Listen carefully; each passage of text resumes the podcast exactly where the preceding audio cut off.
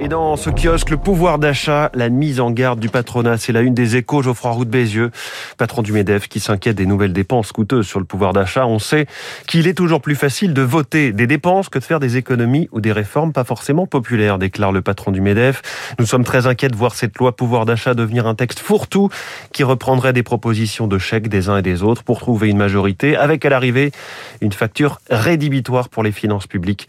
La cote d'alerte sur les comptes publics n'est pas atteinte, elle est largement dépassée, dit-il. Hein. Bruno Le Maire disait qu'elle était atteinte hier. On ne peut pas tous permettre au nom de la défense du pouvoir d'achat. Point d'exclamation. On reviendra euh, sur ces, ces déclarations de Geoffroy Roux de Bézieux avec euh, François Vidal dans son édito économique à 7h10. Coup de frein sur l'immobilier. C'est la une du Figaro Économie. La hausse des taux, le durcissement des conditions de crédit, les inquiétudes des acheteurs devraient conduire à un ralentissement des transactions et un tassement des prix.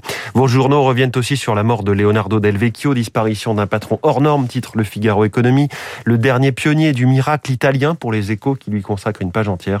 Le, fondation, le fondateur de Luxotica est mort hier à 87 ans. On y revient dans 30 secondes. Dans la presse également, la chasse aux métaux des constructeurs automobiles, c'est-à-dire dans la croix. La chasse au gaspillage, c'est le dossier du Parisien cette fois. Le changement de comportement, c'est maintenant, titre le journal. Et puis sobriété énergétique, on entre dans le dur. C'est là la une de l'opinion avec ce dessin de CAC reprenant euh, la liberté guidant le peuple de Delacroix, mais avec une Marianne brandissant éolienne et panneaux solaires sur la devise liberté, égalité, sobriété et surmontant un peuple non pas de Français mais de barils de pétrole et de bidons d'essence bien vides.